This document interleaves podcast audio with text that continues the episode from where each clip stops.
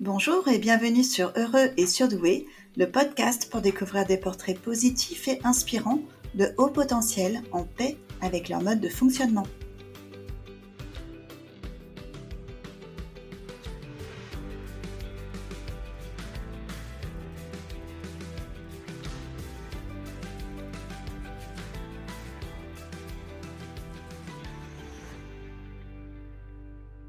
Hier, quelqu'un m'a envoyé cette phrase euh, La religion est pour ceux qui ont peur d'aller en enfer, la spiritualité est pour ceux qui y sont euh, déjà allés.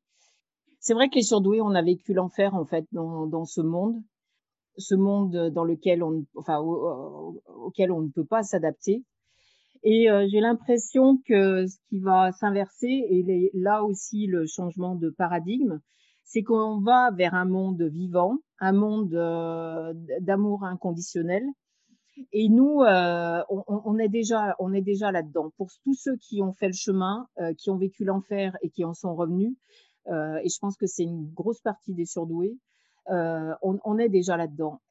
Et je pense que là où ça va être compliqué, c'est pour les personnes qui s'accrochent aux mécaniques. Eux, ils vont traverser ce qu'on appelle le, le labyrinthe. Euh, c'est-à-dire euh, tout un tas euh, d'épreuves. Et c'est là que les choses vont un petit peu s'inverser. Je, souhaite du mal à personne, vraiment, je souhaite du mal à personne. Et c'est plutôt un bien, parce que quand on traverse ce labyrinthe, toutes ces épreuves que nous, les surdoués, on a tous traversées, franchement, il y a quelque chose qui s'ouvre et on devient vraiment vivant.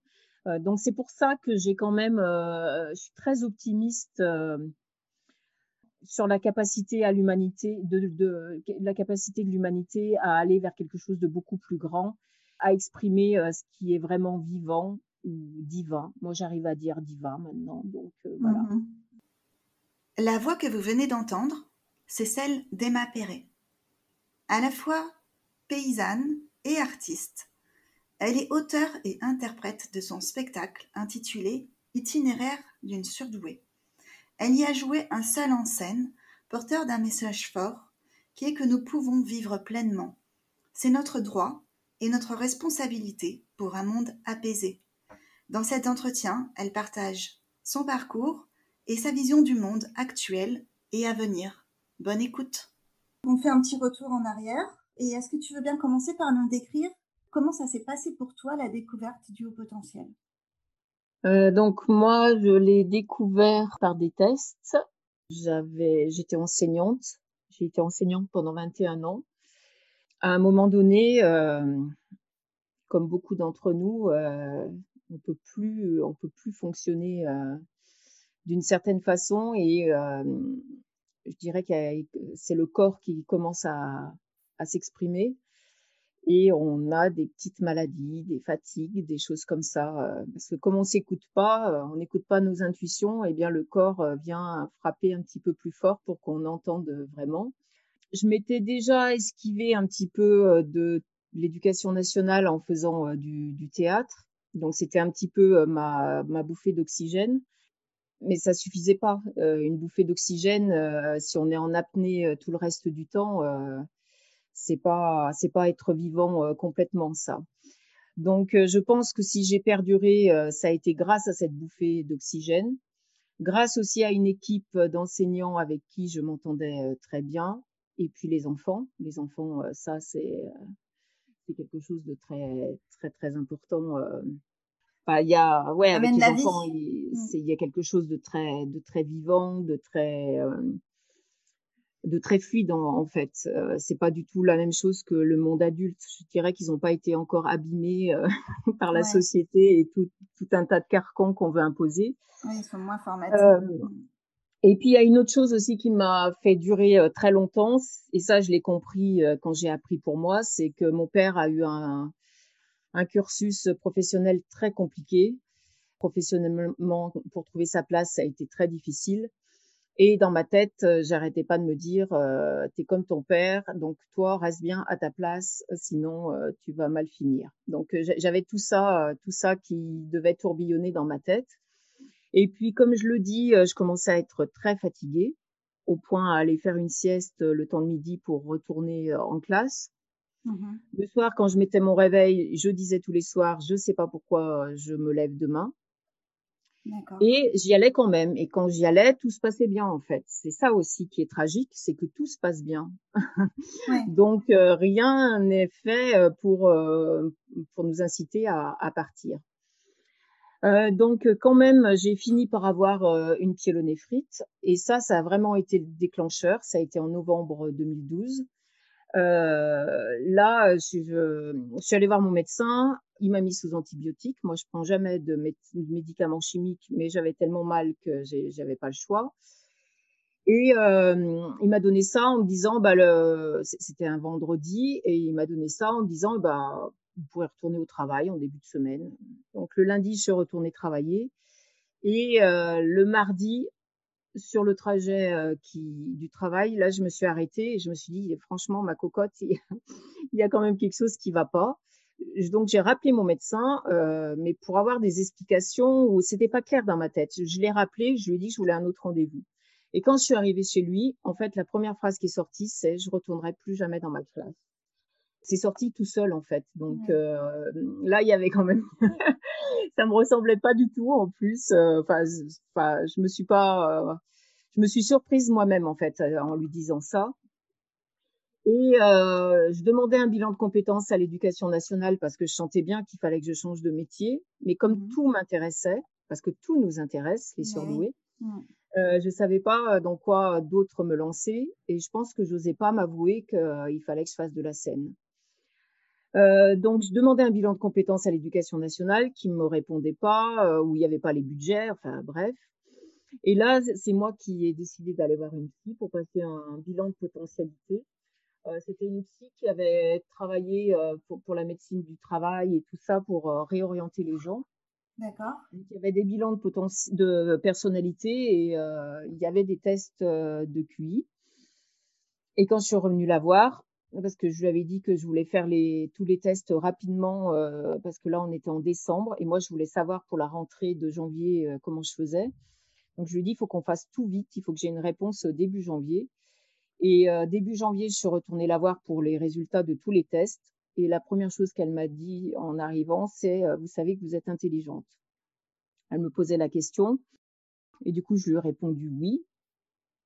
Et là, pour me faire comprendre que je comprenais peut-être pas bien la question, elle me dit Je veux dire très intelligente. Et elle n'a pas posé le mot euh, surdoué. Et dans ma tête, j'ai tout de suite compris, alors que je savais même pas ce que c'était un surdoué j'ai tout de suite compris qu'elle voulait parler de ça. Donc, comme quoi, on sait au fond de nous. Quand on le découvre pas, on le sait au fond de nous. Euh, certains ont du mal à l'accepter et à se l'avouer, donc ça c'est plus mmh compliqué. Mais moi j'ai tout de suite compris et là j'étais partie dans ma tête et j'ai vécu un flashback sur toute ma vie et sur celle de mon père parce qu'à ce moment-là j'ai compris aussi euh, l'histoire de mon père. Je l'ai perdu à l'âge de 20 ans et lui avait 57 ans. Et tout, tout, tout, tout devenait très clair en fait dans ma tête. C'est comme un eureka en fait. C'est waouh. Je l'écoutais plus la psy. Je l'écoutais tellement plus que 15 jours plus tard, je l'ai rappelé pour lui demander. Je lui, dis, vous, je lui ai demandé, vous m'avez bien dit que j'étais surdouée parce que du coup j'ai eu un doute à ce moment-là. Et elle m'a dit oui, euh, je, je, je, vous l'ai dit, mais euh, elle, a vu que j'entendais plus en fait et que j'étais partie dans mes pensées. Mais oui, il y a tellement d'intensité à ce moment-là qu'en fait on est on est submergé par ce qu'on ressent et par euh, et toute la cascade de pensées et de compréhension que ça déclenche.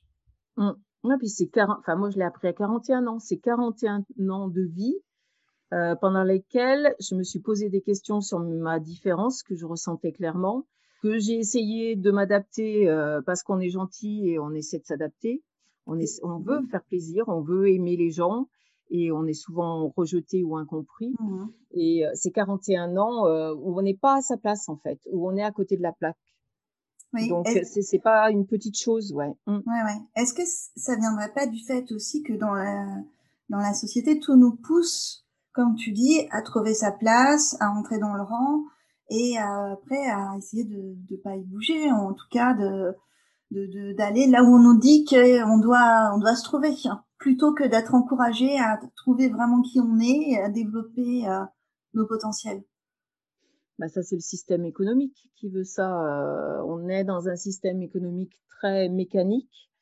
En fait, il y a des emplois à pourvoir et peu importe si les emplois vont aux gens et aux enfants qui naissent, en fait, c'est comme si le monde n'évoluait pas. On n'est pas dans un monde vivant, en fait. Parce qu'à chaque fois qu'un enfant naît, normalement, le monde, il devrait plus jamais être le même. À chaque naissance, c'est quelque chose de nouveau qui apparaît. Et en fait, ce monde mécanique n'en tient pas compte. Donc, euh, il reste celui qu'il est. Euh, il est linéaire. Euh, c'est, il y a quelque chose de prévu. On est dans une croissance infinie. Enfin, tout est prévu d'avance. Et on, il n'y a pas de lâcher prise dans cette économie. Et euh, c'est pour ça qu'elle va s'écrouler d'ailleurs, parce qu'elle correspond plus du tout euh, au monde vivant. On tient pas, ouais, on tient pas compte, euh, on tient pas compte de ce qu'est cet enfant qui est né et qui correspond à une certaine époque, à une certaine énergie. Et euh, on cherche pas à savoir. Enfin, moi, dans l'éducation nationale, j'ai bien vu qu'on cherchait pas à savoir qui était cet enfant en face de nous. Par exemple, on n'a aucune notion de, de psychologie de l'enfant quand on est enseignant quand même assez effarant. Euh, on ne sait pas comment fonctionne un enfant, on s'en fout. En fait, on a des programmes et on doit les appliquer et on doit les faire entrer dans la tête des enfants à tout prix. C'est ça mhm. qui est dingue en fait.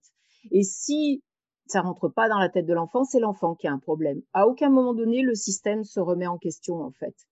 Et s'il y a tant d'enfants euh, turbulents en ce moment à l'école, c'est enfin une bonne chose parce que euh, c'est les enfants qui vont faire bouger le, le système sauf si on les met tous sous Ritaline, bien entendu, pour les calmer. Mais euh, le système, euh, il va tomber de lui-même parce qu'il correspond plus du tout euh, aux enfants d'aujourd'hui. Nous, on était encore obéissants, on est les enfants quand même de l'après-guerre. Il y avait un certain respect de l'autorité et tout ça. Mais mhm. là, c'est en train de tout exploser, tout ça. Tout à fait, ouais. Mm. Alors, c'est quoi un monde vivant pour toi? Parce que c'est quelque chose qui revient souvent tu parles aussi de sortir de la survie. Mmh. Donc, euh, il y a une notion importante derrière. Est-ce que tu peux nous expliquer ce que ça représente pour toi? Ben, je pense qu'on vit une période extraordinaire parce qu'on est dans un basculement euh, vers un autre monde. Il y a un changement de paradigme qui est en cours. La crise économique qu'on va vivre, euh, la crise sanitaire qu'on est en train de vivre, et euh, la crise euh, écologique qui est là depuis longtemps, mais on veut pas la voir. Mais mmh on est dans un on est dans un effondrement d'un monde, mais c'est pas l'effondrement euh, du monde. Au, contraire, moi je trouve que c'est vraiment une bonne chose parce que, comme je le dis, ce monde précédent, c'était pas le mien et c'est pas celui des surdoués en tout cas, parce que s'il y a tant de burn-out chez les surdoués, euh, c'est justement euh, parce qu'ils ont, enfin, ils peuvent pas s'adapter à ce monde. On leur demande de s'adapter et ils peuvent pas. Et on est, euh, on nous appelle souvent les moutons noirs parce qu'on s'adapte pas. Suivre les scénarios, les rêves d'un autre, c'est c'est pas notre c'est pas notre façon de, de, vivre. Et ça, mmh c'est c'est une très bonne chose aussi. Et autant on peut être le mouton noir dans une famille, on est aussi les moutons noirs de la société parce que quelque part, on est là pour apporter euh, les solutions. Les autres ne nous écoutent pas parce que ça leur fait très peur, parce qu'ils veulent pas changer. Ils restent euh, arrimés à leur euh, à leur mécanique, parce que quand on n'a pas les solutions et ils les ont pas, on peut pas envisager le monde d'après. Et nous, on les a les solutions pour le monde d'après, parce que c'est notre fonctionnement. C'est notre fonctionnement qui nous est très très propre et qui devrait être celui de tous les humains. Euh, c'est comme s'il y avait une partie de l'humanité qui s'était euh, bouchée au niveau de certains euh, de certains centres énergétiques en fait. Et je suis pas tout à fait sûre qu'ils vivent complètement quoi. Ils parviennent peut-être plus à s'adapter. Pour nous, c'est impossible. Ça, c'est sûr que c'est impossible. Pour d'autres humains, c'est peut-être plus possible sur le temps. Mais enfin, on est quand même dans un pays qui consomme énormément euh, d'antidépresseurs euh, et on parle pas de tout ce qui est drogue et alcool. Mmh c'est un réel problème. Si on comptabilisait le nombre, enfin le pourcentage de personnes qui est sous antidépresseurs, sous drogue ou sous alcool, ne serait-ce que les week-ends pour euh, libérer, enfin endormir quelque chose, parce qu'on endort quelque chose, le, enfin, on n'est pas face à une humanité vraiment vivante. C'est pour ça que je parle de survie, parce qu'on est dans la survie euh, depuis euh, des siècles. On, est dans, on a été dans un monde de, de guerre. Moi, j'ai fait des études d'histoire et en fait, j'ai étudié que des guerres. des guerres et des empereurs et des rois un peu fous, donc c'est pas très rassurant. c'est vrai, c'est vrai quand tu le dis, ouais. Parce que bon, ça a été un passage obligé, euh, mais là, on va enfin rentrer dans la dans la vie, c'est-à-dire euh, dans une dans un moment où on va devenir des humains, quoi. On n'est pas des animaux. Euh, moi, je suis aussi paysanne et j'observe les animaux tous les jours. Et j'ai pas du tout une vision bisounours de l'animal parce que l'animal, il est dans la domination. Moi, j'ai un, un, troupeau de vaches et on peut observer qu'il y a toujours une vache dans le troupeau euh, qui se fait euh, écorner par tous les, toutes les autres, en fait. Mais quand vient son tour d'avoir un plus faible qu'elle dans le troupeau, elle se gêne pas pour aller euh, l'écorner à son tour. Donc ça, c'est le monde animal. Et c'est ce qui est en train de se passer euh, chez les humains. On est tous en train de se battre les uns contre les autres et, et on, s'en prend toujours au plus faible, en fait. On ne va mm-hmm. jamais s'en prendre au plus fort, on va toujours aller taper le plus faible. Donc ça, c'est l'animalité. Et avec la colère, enfin plein de tout un tas de, de choses euh, qui sont saines, hein, parce que parfois la colère, elle est nécessaire pour rebondir sur autre chose. Mais quand on reste dans la colère euh, tout le temps, eh ben on finit par tomber malade. Et là, on est dans une société qui est profondément euh, malade. Mmh et pourquoi elle est malade? Eh ben parce qu'on a des humains qui vivent pas pleinement, qui exercent pas leurs talents, leurs dons, euh, on a une vie, euh, on est des êtres uniques. On est tous, euh, on est tous humains, mais on est tous uniques et on a tous un don, une particularité qu'on doit faire vivre parce que si on la fait pas vivre, eh ben on, meurt, on meurt sans avoir vécu quelque part. Ouais. On meurt nous-mêmes sans en avoir, sans avoir vécu pleinement, mm. et en plus on prive les autres éventuellement de, de, de ce bienfait qui pourrait être apporté. Et euh, les transhumanistes, euh, eux, ils ont vraiment rien pris, facilité, mais euh, l'éternité, elle est là en fait. Quand on a eu une vie et qu'on sait, qu'on l'a vécu pleinement, qu'on a exercé son don ou son, talent, notre raison d'être en fait, là on est dans l'éternité, on devient éternel effectivement. Et ce que les transhumanistes nous proposent, c'est pas du tout l'éternité. En fait, c'est la perpétuité, c'est la condamnation. Euh, ils veulent nous rendre de plus en plus mécaniques. On, deviendrait euh, un corps formé de pièces détachées. Ils sont même prêts à nous mettre euh, une puce dans le cerveau pour nous faire devenir plus intelligents. Là, on est, on est dans, enfin, là, c'est terrible parce que là, on est sûr, s'ils arrivent à leur fin, mais ils y arriveront pas, euh, s'ils arrivaient à leur fin, euh, là, euh, c'est la fin en fait de l'humanité.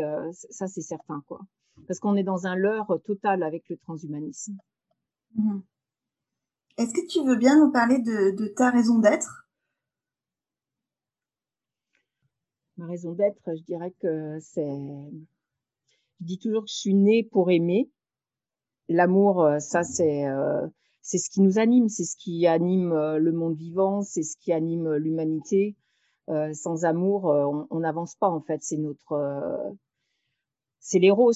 Et là, moi, j'ai pas du tout une éducation religieuse. Et c'est peut-être une bonne chose parce que c'est pas vers les religions que je me tente, c'est vers la spiritualité. Euh, là, j'ai commandé des bouquins sur le Cantique des Cantiques parce que c'est un magnifique texte qui a été écrit sur les roses justement, et je pense que c'est un texte qu'on a à redécouvrir parce que justement, euh, ce basculement, ce changement de paradigme, c'est clairement euh, l'ouverture euh, du cœur en fait. C'est ça mm-hmm. qu'on a opéré pour monter vers les énergies supérieures. Jusqu'à présent, on était effectivement dans le monde de la survie, donc les énergies basses les énergies plutôt euh, animales. Et si on ouvre le chakra du cœur, là, euh, euh, on, accède aux énergies supérieures. Donc effectivement, là, on parle d'amour inconditionnel. Et d'ailleurs, j'ai écrit un, un, texte de théâtre qui n'est pas monté encore, qui s'appelle De la fin du monde, la fin du monde F-A-I-M, à l'amour inconditionnel parce que je pense que c'est la, la direction qu'on doit prendre, c'est l'amour inconditionnel. Ouais. Mm. D'accord. Euh, Est-ce que c'est dans la continuité du premier spectacle que tu as proposé, que tu as mis en scène, que tu as intitulé Itinéraire d'une surdouée ben, C'est un peu la continuité parce que déjà dans le premier texte qui est que le récit de mon parcours quelque part.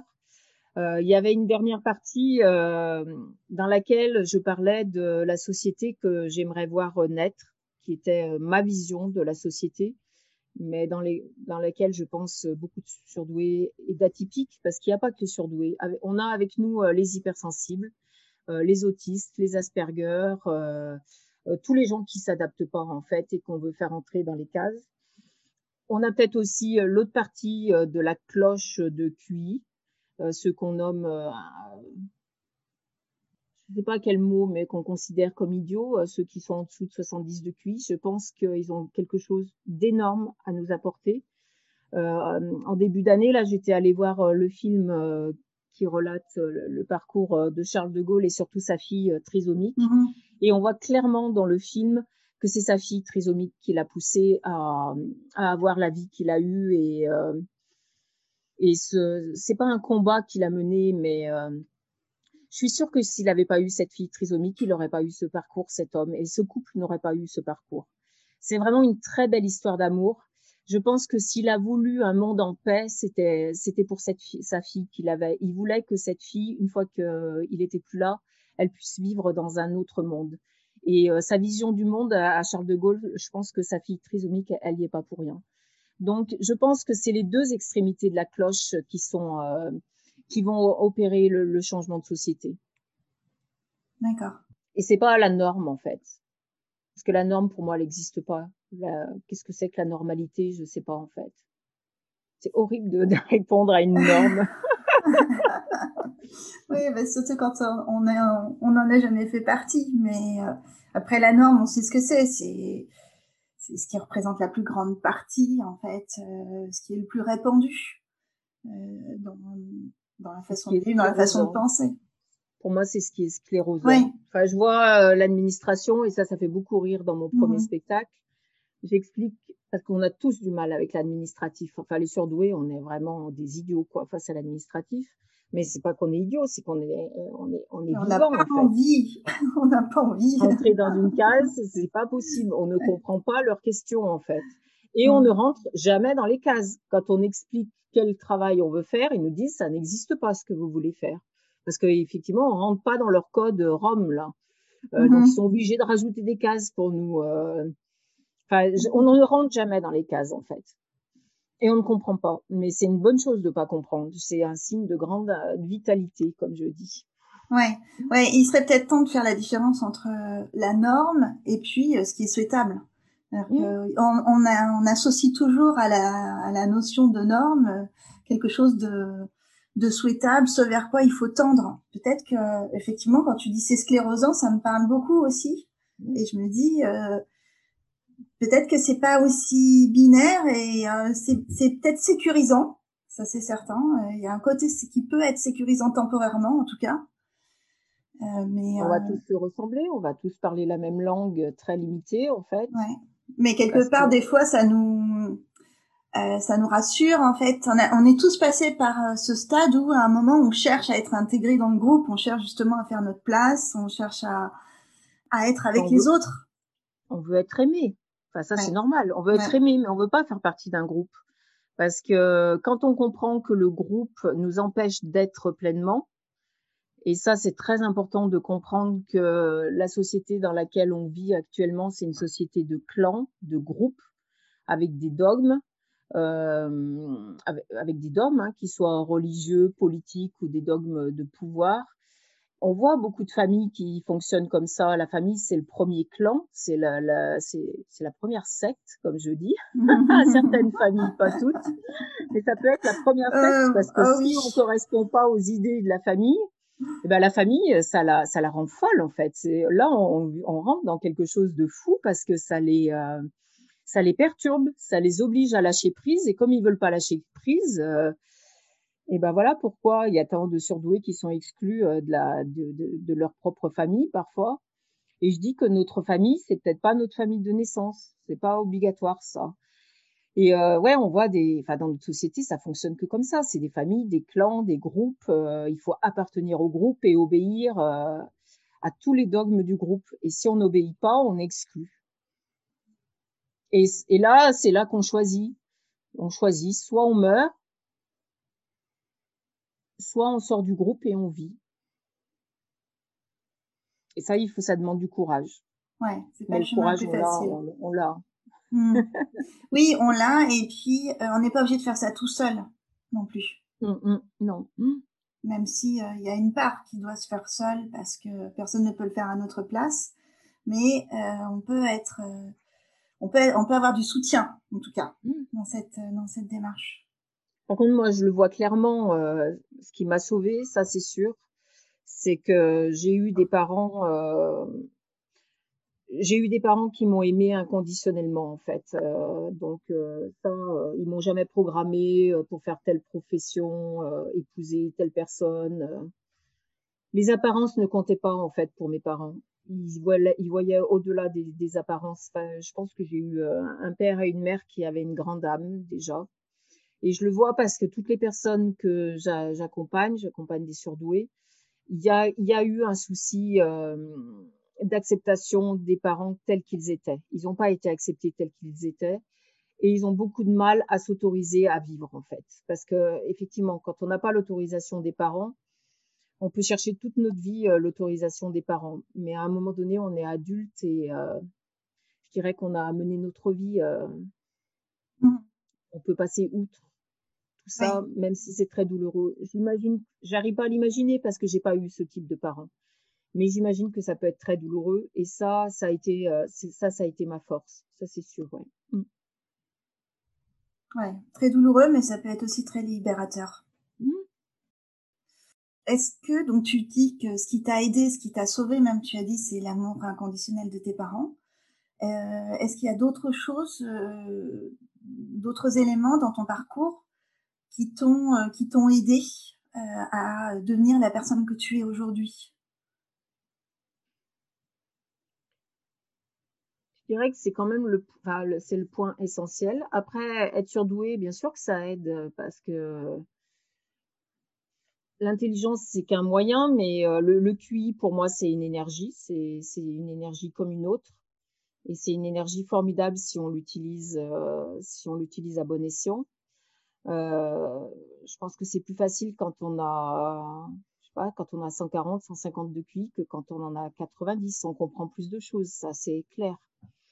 Donc même euh, les rouages de la société, les règles, euh, on a l'intelligence pour comprendre et les survoler en fait, parce que là, on n'a même plus de combat à mener, on finit par survoler, on est au-dessus, on finit par être au-dessus de, de, tout ça quoi.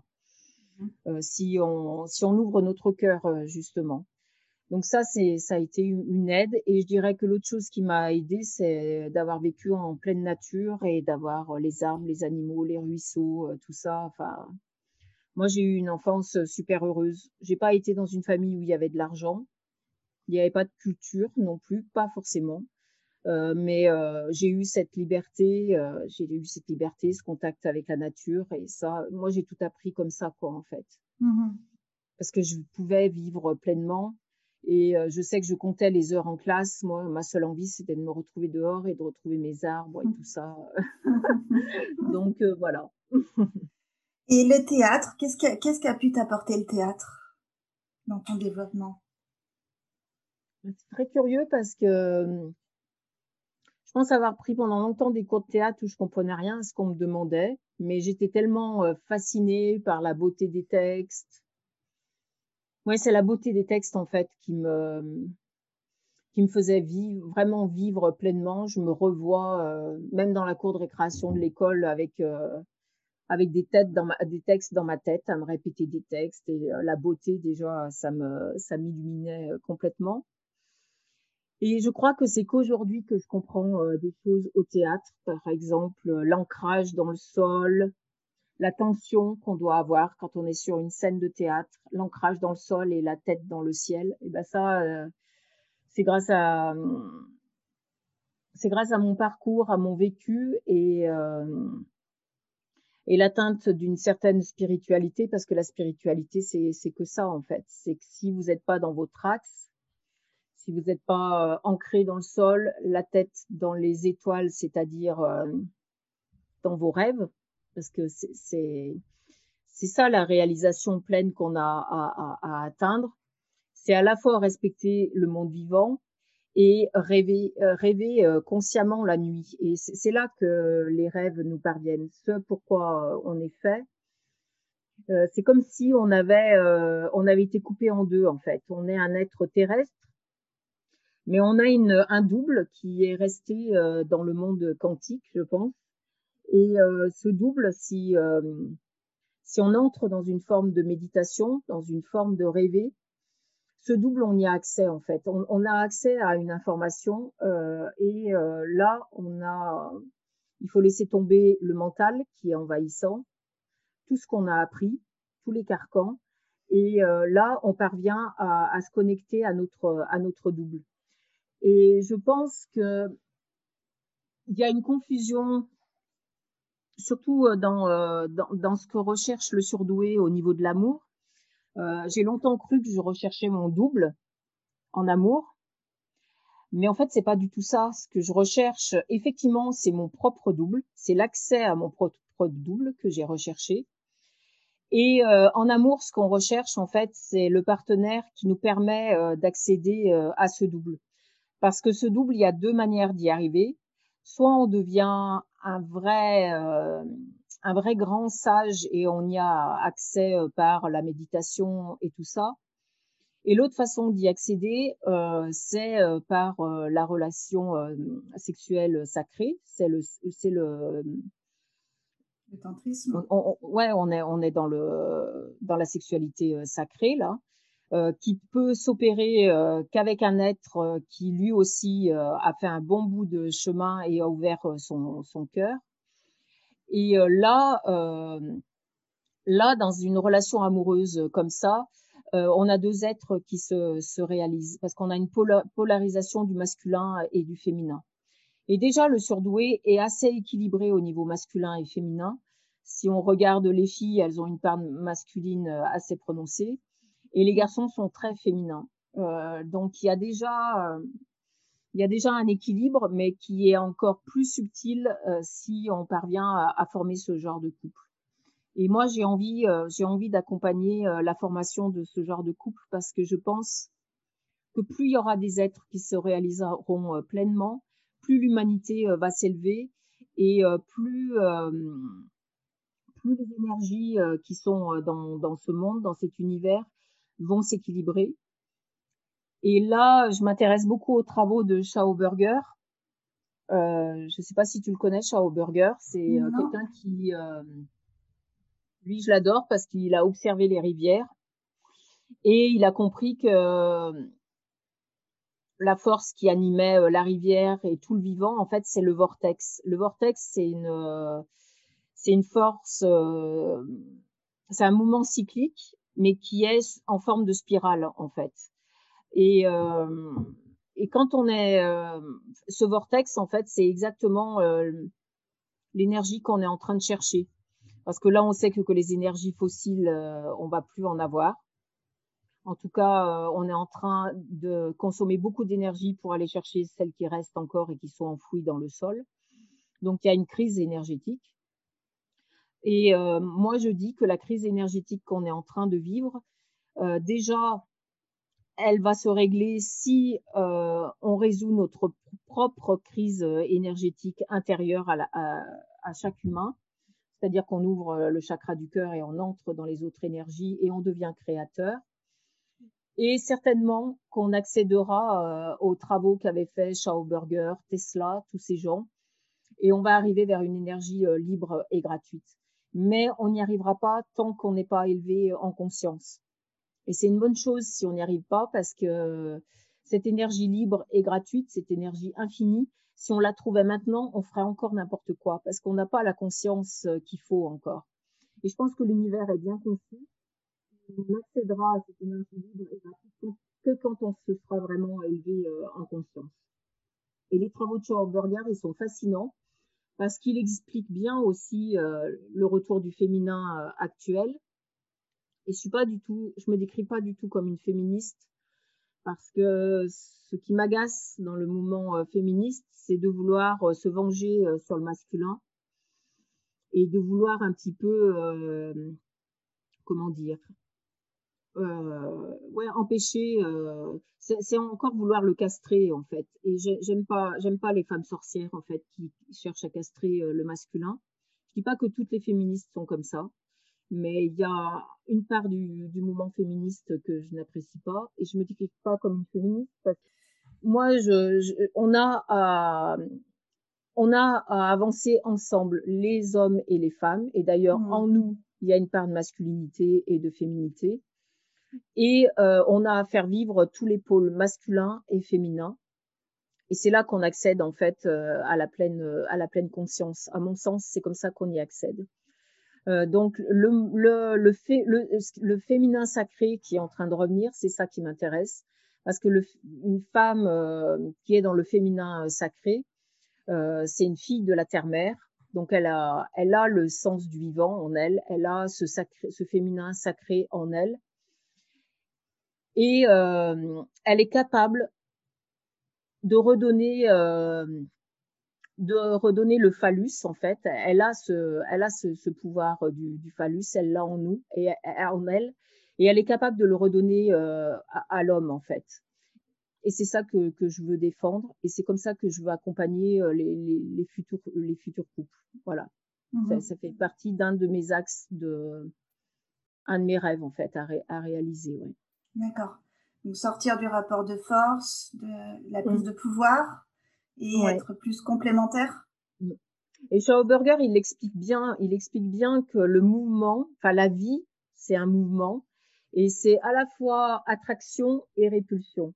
Et ça, on le voit bien dans le masculin et le féminin. On est attiré et on se repousse. On est attiré et on se repousse. Et euh, c'est ça qui crée la vie, en fait. Et il explique aussi, euh, il explique cette, euh, cette histoire euh, de, vortex, de spirale. Et ça, c'est vraiment féminin, la, spirale. C'est quelque chose de féminin. On dit souvent que le vivant, il est, il est circulaire. Non, il tourne pas en rond, le vivant il est il est sous forme de spirale et c'est ce qui permet d'avancer vers vers d'avancer de pas de pas stagner et de pas répéter toujours la même chose d'accord ok comment s'écrit son nom? Je ne connaissais pas cet homme euh, Sauberger S C H A U B E et le, le vortex qui décrit on, on, le trouve on le trouve euh, et ça, ça m'avait beaucoup amusé parce que euh, je m'étais intéressée au MBTI à un moment donné. Le MBTI, c'est clairement inspiré euh, de Jung. Moi, j'adore Jung. Et euh, les surdoués, quand on fait un test de MBTI, toute façon, il est faux le test de MBTI parce qu'en fait, on est tout. Là aussi, on veut encore nous mettre dans une case, nous dire euh, ouais, vous êtes un intuitif, euh, introverti. Bah non, je suis pas seulement introverti suis aussi une extravertie. D'ailleurs, si je fais de la scène, euh, euh, c'est sûr que j'ai été introvertie pendant très longtemps et la scène, elle m'a permis de faire vivre euh, cette extraversion. Euh, je suis introvertie quand j'écris mes textes. Oui, je me replie en moi-même euh, pour me concentrer, pour méditer et pour rentrer dans le vortex, justement. Mais sur scène, je deviens extravertie.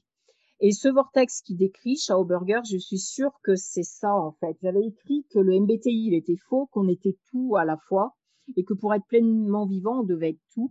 Et effectivement, c'est comme si euh, on devait prendre euh, nos sensations, nos intuitions, nos pensées et nos sentiments. Et quand je dis penser, c'est pas ce bavardage incessant qu'on a et qui nous vient pas, qui vient pas de notre euh, être quantique, c'est vraiment la pensée qui nous vient, euh, qui est complètement, euh, c'est le eureka quoi. C'est quelque chose euh, qui nous fait frissonner, euh, qui fait frissonner tout le corps. Quand on est au centre de ces sensations, intuitions, pensées et sentiments, on est certainement dans ce vortex que décrit Schauberger et on est dans l'amour inconditionnel. Et c'est là que euh, qu'on existe pleinement et qu'on peut accéder à l'éternité. Est-ce que tu fais référence aux fulgurances dont on parle parfois? Bah ouais, c'est ça, les fulgurances. Ouais. Euh... Ouais. On n'en a pas tous les jours, mais quand, c'est lundi dernier, euh, j'ai fait le lien, enfin, en fait, on, on, fait le lien entre les choses. Euh, Et euh, j'en avais des frissons dans tout le corps, effectivement. Alors là, je suis, ça me rend complètement euphorique. Là, je plane euh, complètement quand je suis dans cet état-là. C'est génial à vivre, quoi. C'est, c'est génial. Euh, mm. Ouais. Ok.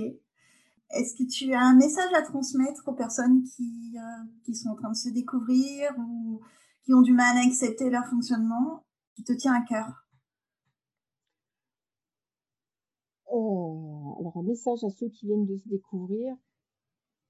Ou, qui sont en recherche de d'informations pour mieux comprendre aussi, hein, pas forcément euh, qui viennent de se découvrir. Je parle, je dis ça comme ça parce que mm, ça fait écho en moi, mais euh, on n'est pas tous euh, dans la même situation. Eh ben, je dirais que s'ils ont des questionnements, eh ben enfin, on a de la chance. Hein. Il, y a il, y a plein, il y a plein de bouquins qui existent, il y a plein de sites internet. Moi, ce qui m'a vraiment aidé, euh, c'est la personnalité, enfin tout ce qui est décrit euh, sur la personnalité, l'amour de la justice, euh, la capacité à mentir, des choses comme ça. Euh, enfin, c'est des traits comme ça qui m'ont, euh, qui m'ont dit ouais, t'es vraiment ça, et je me suis reconnue là-dedans.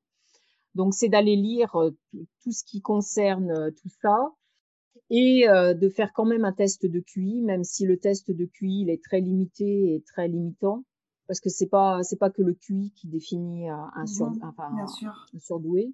Je dirais que le QI, bah, ça, montre qu'on a un potentiel, un haut potentiel, comme disent, comme dit la société. Mmh Mais ce haut potentiel, ça veut pas dire qu'on est encore surdoué. Et je pense c'est un petit peu ma définition de surdoué, c'est qu'on on est des êtres en devenir et on peut accéder euh, à la douance si euh, on vit euh, pleinement.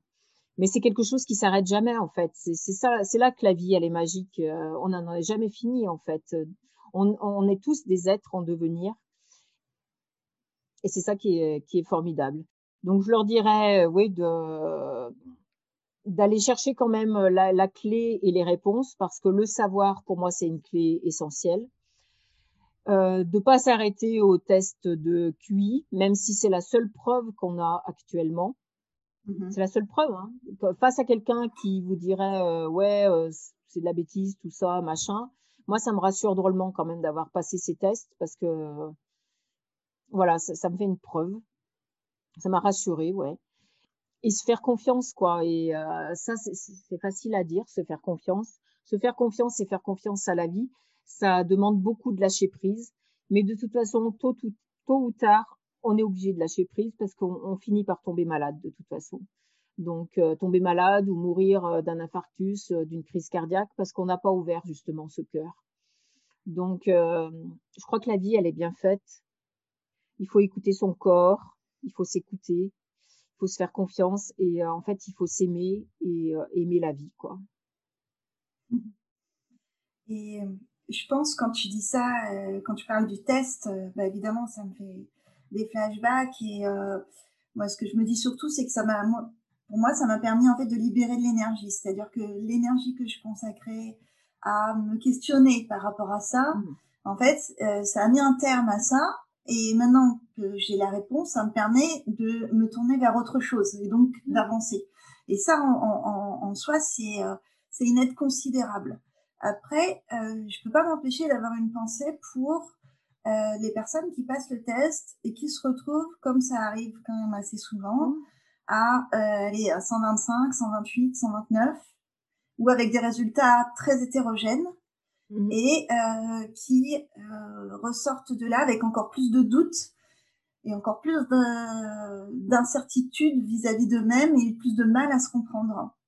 Bah, ils ont plus de doutes s'ils vont pas avoir un bon professionnel de la douance. Parce qu'un bon professionnel de la douance, il vous laisse pas en plan euh, avec un résultat de test de QI. Il est capable de les interpréter, les tests. Mmh. Donc là, il faut bien se renseigner à aller voir un bon professionnel qui s'amuse pas à facturer euh, qu'un test de QI sans explication euh, derrière. Et effectivement, si on est hétérogène et tout ça, on peut être en dessous de 130 et euh, on, est surdoué quand même. C'est pour ça que je dis en fait, effectivement, c'est la seule preuve. On peut être en dessous de 130 et être surdoué quand même. Et on se reconnaît, on se reconnaît. C'est une, une je sais pas comment dire, c'est une fréquence. Enfin, quand on se rencontre et qu'on on, se reconnaît entre nous, donc. mais c'est vrai. Moi, j'ai un fils hein, qui a passé les tests, il est en dessous de 130 et, évidemment qu'il est surdoué, évidemment. Mais bien sûr qu'il y a des choses euh, qu'il a moins bien réussi parce que il y avait euh, dans la rapidité de l'exécution. Euh, mais ça, on voit bien que ces tests de QI, ils ont été encore faits par une norme, quoi. Qu'est-ce qu'on s'en fout de la rapidité d'exécution Parce que Einstein, il était très lent, par exemple, et c'était Einstein, quoi. Donc la rapidité, il faut peut-être oublier à, à, un moment donné. On est toujours dans cette performance, en fait. Mmh Mais ces tests de QI, ils ont été encore conçus par des normaux pensants, en fait. C'est pour ça qu'on les réussit pas toujours. Et euh, il y a des super génies qui, qui rateront les tests, j'en suis persuadée. Euh, je pense à tous ceux qui sont euh, Asperger, qui ont un TDAH, qui sont dyslexiques. mais c'est des génies ces, ces gens, donc ouais. il faut pas s'arrêter là. Faut... Mais ça, j'espère que les professionnels vont devenir de plus en plus professionnels, comprendre de plus en plus ce que c'est que la douance et pouvoir interpréter et autrement ces tests. Et peut-être qu'on peut les faire évoluer aussi ces tests. Mmh ouais tout à fait. Ça fait longtemps qu'ils ont été euh, créés et qui n'ont pas, qui n'ont pas évolué. Enfin, pourtant, il y a une dernière, il y a une version, mais bon. Quelle est la différence par rapport à la version précédente? J'en ai aucune idée. Mais c'est vrai que ça me semblait important de rappeler l'importance de bien choisir son, mm. son thérapeute ou son psychologue euh, qui fait passer le test. D'autant plus que on sait à quel point c'est important de se sentir en confiance et le lien qui va se créer, le lien de, de confiance qui va se créer entre euh, la personne qui passe le test et le psychologue peut avoir une influence considérable aussi sur les résultats. C'est-à-dire que quelqu'un qui se qui se sent pas bien, qui a peur d'être jugé, va être euh, va faire monter encore plus son stress et va possiblement perdre ses moyens, alors que dans dans, un état un peu plus serein, va euh, se révéler davantage. moi, je pense qu'il faut déjà aller voir un professionnel qui est surdoué lui-même, parce que pour moi, c'est pas possible en fait de comprendre la douance euh, dans toute sa complexité euh, si on n'est pas surdoué. Enfin, on l'a pas vécu. Donc euh, moi, je, moi, ce que j'ai pas vécu, je pense que je peux pas. C'est c'est la différence entre le savoir et les connaissances. On ne connaît que ce qu'on a vécu. Le savoir, c'est une chose, mais la connaissance, c'est autre chose. Donc, il faut aller voir quelqu'un qui est surdoué, qui est heureux de vivre sa douance et euh, qui n'est pas que psychologue peut-être qui est aussi euh, qui a un côté artiste. Enfin qui vit autre chose que la psychologie parce que c'est limité la psychologie aussi quoi. C'est très limité. Pourtant c'est vaste. On le sait qu'ils sont limités on s'amuse beaucoup avec les psychologues. Ouais, ouais, les aime beaucoup heureusement qu'ils existent hein, mais euh, c'est très limité. Ok ok. Est-ce que tu veux ajouter quelque chose Emma? Je te remercie, euh, je te remercie pour cette euh, interview, de m'avoir permis de d'exprimer ce que j'ai au fond de moi et euh, je trouve ça très bien de donner la, de donner la, parole à plein de, surdoués très différents qui font des choses très différentes. donc voilà. C'est moi qui te remercie, Emma. Merci mmh pour ta confiance. Euh, merci euh, voilà d'avoir euh, de, partager ton expérience et ta vision des choses.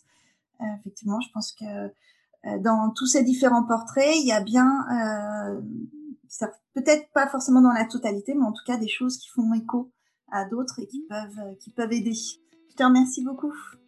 Merci à toi. Vous avez écouté Heureux et surdoué avec le récit extraordinaire d'Emma Perret. Si vous aimez le podcast, Partagez, likez, commentez, c'est aussi une façon de contribuer à la diffusion d'une vision plus positive de la douance. À bientôt!